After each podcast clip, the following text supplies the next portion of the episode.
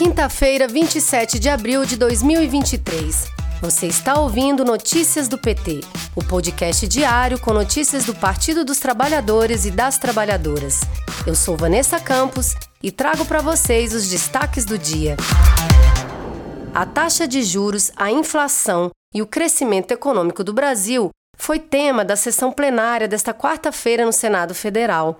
O requerimento para o debate temático é de autoria do presidente do Senado, Rodrigo Pacheco, com a participação dos ministros da Fazenda, Fernando Haddad, do Planejamento e Orçamento, Simone Tebet, e do presidente do Banco Central, Campos Neto.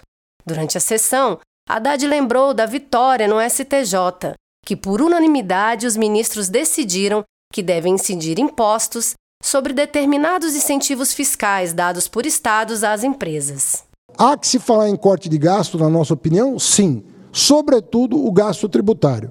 Ontem nós tivemos uma vitória importante no STJ, uma vitória por unanimidade, nove votos a favor, nenhum voto contrário à Fazenda Nacional, que repõe um pouco da injustiça que vem sendo cometida com o Tesouro Nacional, que é quem dá sustentação para todas as políticas públicas, inclusive as de fomento ao desenvolvimento.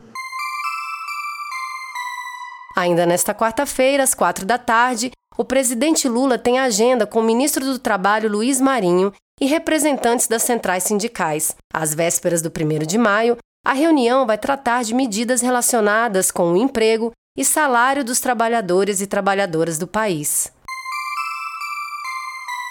Para a bancada do PT no Senado, a CPMI do golpe vai desmascarar a fraude bolsonarista. De acordo com os senadores Jacques Wagner, Rogério Carvalho e Humberto Costa, a Comissão Parlamentar Mista de Inquérito deixará exposta a dimensão política do ataque à democracia de 8 de janeiro.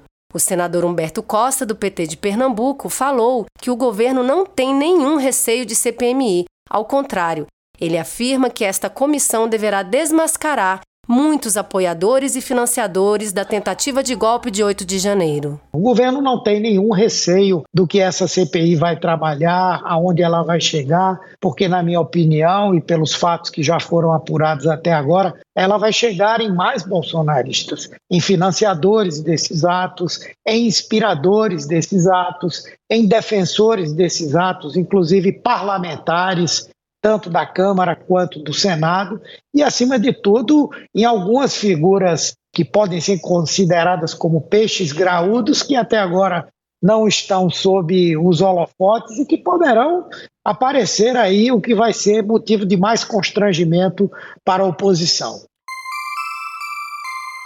O governo Lula voltou a comprar alimentos da agricultura familiar para o Programa de Aquisição de Alimentos e para Alimentação Escolar, informou o ministro do Desenvolvimento Agrário e Agricultura Familiar, Paulo Teixeira, em audiência na Câmara nesta quarta-feira, dia 26.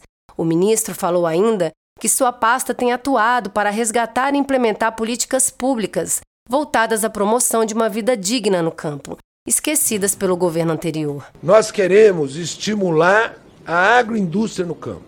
Nós queremos abrir para que mais agricultores tenham financiamento para a agroindústria para que assim nós possamos agregar valor no campo. Ainda durante a audiência pública na Comissão de Agricultura da Câmara, na qual apresentou as prioridades do Ministério para este ano, o ministro Paulo Teixeira destacou a retomada do Programa de Aquisição de Alimentos e do Programa Nacional de Alimentação Escolar, o PENAI, que adquirem parte da produção da agricultura familiar, além da volta da reforma agrária proposto pelo governo Lula, o Congresso Nacional aprovou o reajuste de 9% aos servidores públicos. Os novos valores já passam a valer no mês de maio, incluindo mais 200 reais no Vale Alimentação. A medida cumpre uma promessa de campanha. O Congresso Nacional também aprovou o Piso Nacional da Enfermagem, que segue para a sanção presidencial.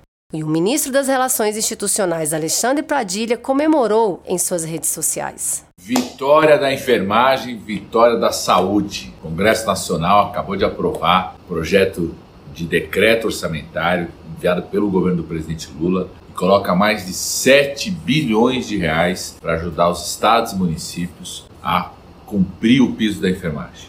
Aquilo que cabia ao presidente Lula foi feito, aquilo que cabia ao Congresso Nacional foi feito hoje conseguimos aprovar esse decreto orçamentário. Aquele trabalho que nós fizemos desde quando eu era deputado federal, ter sido relator do grupo de trabalho que mostrava qual era o impacto. Aqueles estudos que nós fizemos naquele relatório foram exatamente os estudos que garantiram o envio do projeto de lei de decreto orçamentário pelo presidente Lula. Os discursos de ódio e as fake news na internet estão com seus dias contados. A União Europeia divulgou uma lista com 19 plataformas digitais que passarão por um controle mais rigoroso a partir de agosto e também passarão por auditorias anuais para aprimorar o combate à desinformação. A lista foi divulgada nesta terça-feira, dia 25, e inclui empresas como Google, Facebook, Instagram, TikTok, Twitter e LinkedIn. Os principais serviços da Amazon, Google, Meta e Microsoft também terão controle mais rigoroso. Já que no Brasil, tramita na Câmara dos Deputados o requerimento de urgência sobre o projeto de lei das fake news.